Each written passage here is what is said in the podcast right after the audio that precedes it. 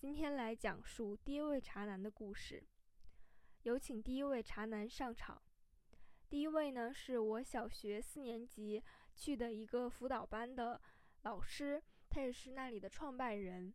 当时这个辅导班有一些小朋友的家长，包括我妈妈和这个创办人就变成了比较好的朋友。我们经常一起吃饭，大概是四年级到六年级的前半这样子。然后后来我就没有再去，我们也很少联系，但是家长之间还保持着一些联系。升上初中之后，我是从一开始的懵懵懂懂，到后来就比较努力。嗯，到初三的时候，虽然是精神上、心理上有一些问题，但是我当时自己没有意识到。呃，而且当时的学习成绩也还算可以，所以。哎，学习成绩好的时候呢，就没有在意那些。于是这样，我就顺利的考上了我想考的高中，也是我们这里很好的高中。就这样呢，这个故事就从高中开始说起。这位创始人的儿子比我大两届，初中的时候我们俩是同校的，等于说我初一的时候，他儿子初三。然后我初二的时候呢，他已经中考结束，升入高中了。他的儿子呢，没有考入我考入的高中，所以呢，哎，就是这个事情，从小到大，他都鼓吹他的儿子多么聪明，多么努力，哎，各种各种东西呢都可以吹起来，然后也把这个儿子培养成了一个爹味茶男。这个我们可以放在后面说啊。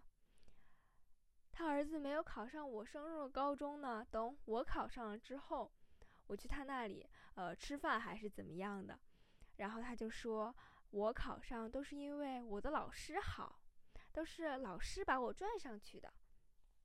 好吧，好吧，说这些，我们在同一个学校。我的班确实属于实验班的一个级别，但是呢，我们班呃也有很多很多人没有考上。怎么着？我考上了就是老师拽上去的，怎么着？我考上，我全部的努力都被你忽视了，都是因为老师好，所以我考上了。那你儿子没考上呢？不是因为他不努力，他儿子没考上，他说是他儿子都不学习了，最后啊，就是老师教的也不好，就这样还考上了啊，比我们学校。差一点的高中呢，真的很骄傲呢。我说不是吧，不是吧？当时我真的觉得，啊，就是，当时我觉得心里很别扭嘛。但是完全没有意识到，就是一个爹味茶男的存在啊。这件事情，我现在想起来，嗯，就会觉得很好笑，很荒谬。好吧，有请第二位茶男上场。第二位茶男呢，是我高中的班主任。他当了两年我的班主任，分别是高一和高三，在这么重要的时间段当了我的班主任。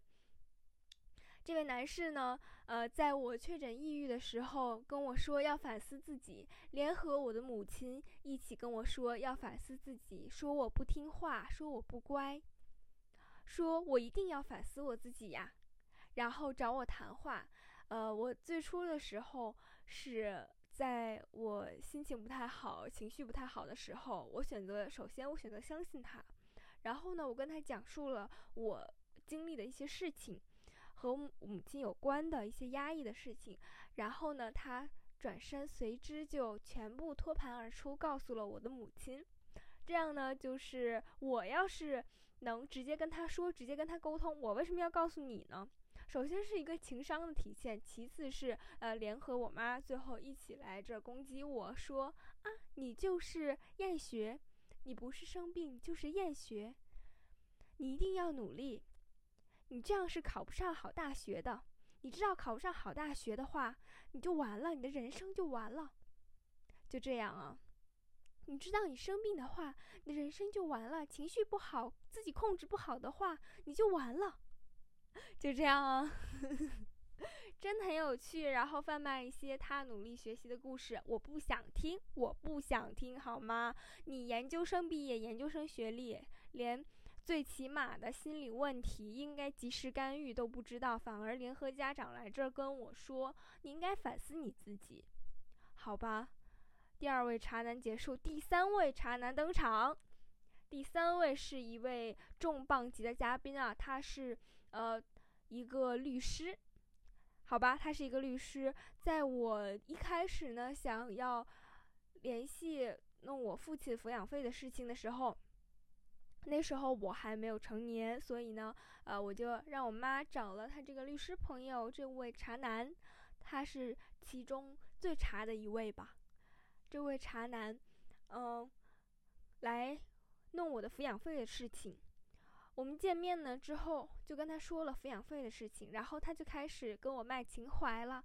他就说：“哎呀，你得跟你爸爸啊好好沟通一下，你得联系，你得先跟他说啊，爸爸，你给我生活费什么什么的。”哦天哪，好吧，当时我还是一个蠢货，嗯，但是我也没有听啊，因为我当时真的不想联系他，所以我当时没有联系。短暂的聊了一下我的抚养费和我父亲的事情之后呢，他就开始用他个人的悲惨经历、励志经历，来贩卖一些成功学，呃，一些东西。然后呢，和我说啊，没关系，我帮你办啊。我们今年先不高考了，我们明年再考。我有认识的人，我来帮你办。我们好好复习复读一年，明年再考。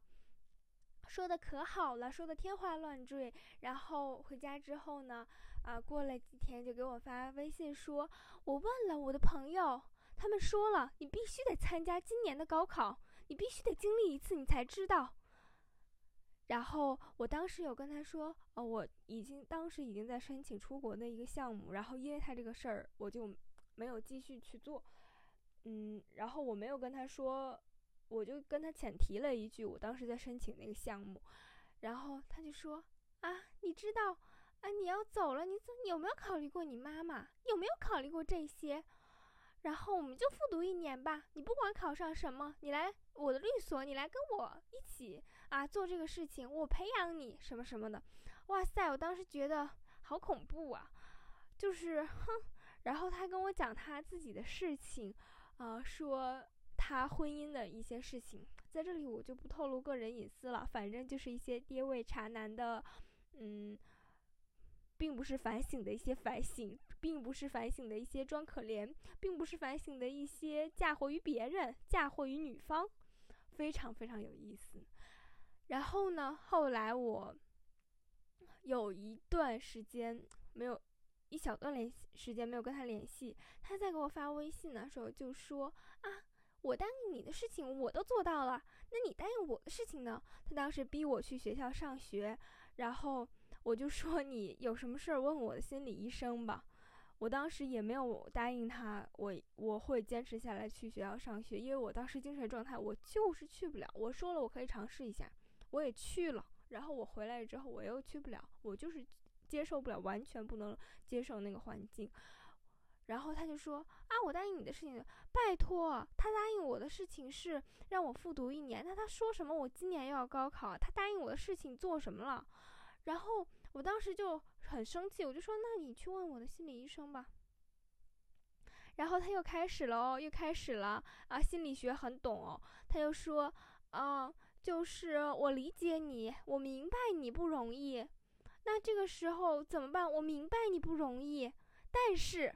对吧？很经典的句式啊！我明白，但是，但是，你想想你妈妈呀，这么辛苦把你养大，啊，你想过我们吗？家长这些什么什么的，是吧？你不努力怎么行？什么什么什么的，这些都是可以调整的。你不坚持下来，你不熬过这个坎，你是没有办法什么什么什么啊！真的很有趣，真的很有趣啊！我当时是一个精神状态非常非常低迷，然后。整个人就是身体上不舒服，心理上不舒服，心理上不舒服引发躯体化，身体上又不舒服，这样的一个来回颠倒的时刻，他在给我这么重磅一击。当时我生活中还有其他事情发生，然后啊，他就是完全变成了站在我妈妈那边的人，和上一位茶男一样啊，就是开始这样说教我。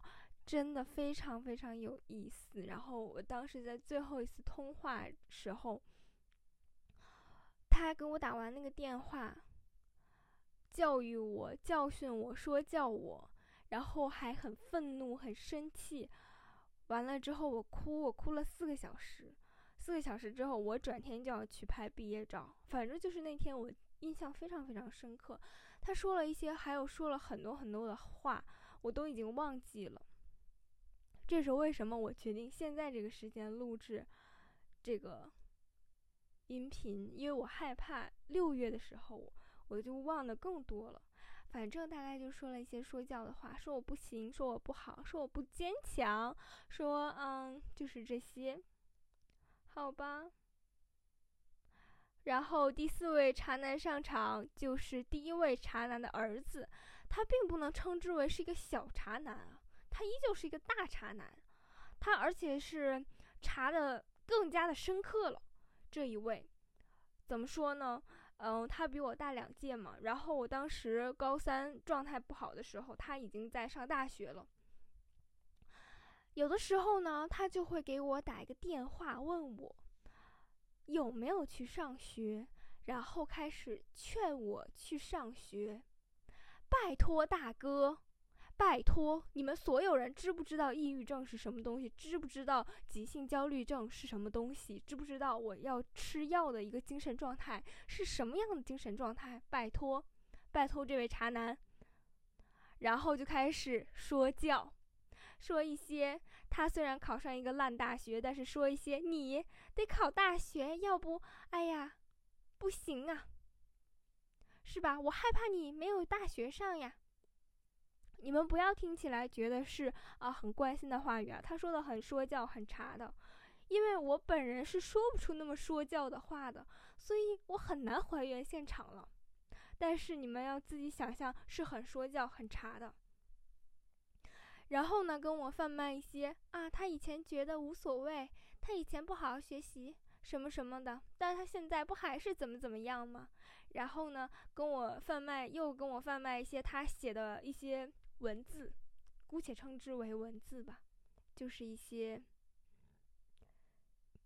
就是一些文学，一些什么什么的茶男文学，茶男文学就是好像很高深，好像。好像很高深，但是其实是啥都不是的一些文学，然后给我发，给我发一篇一篇的让我看。哦，我是没有看的，我是没有看的。然后呢，他还要给我讲，我也是没有听的。